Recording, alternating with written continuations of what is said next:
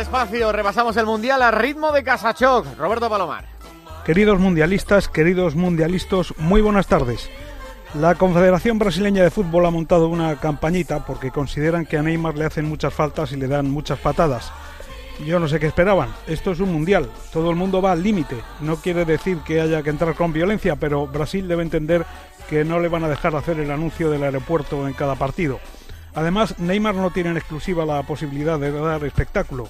El espectáculo lo puede dar un central o un lateral derecho y desde luego lloran bastante menos.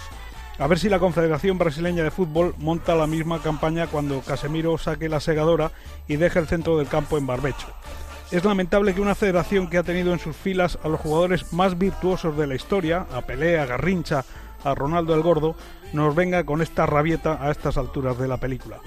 Más juego y menos llanto, o por utilizar un dicho puramente brasileño, menos samba y más trabajar.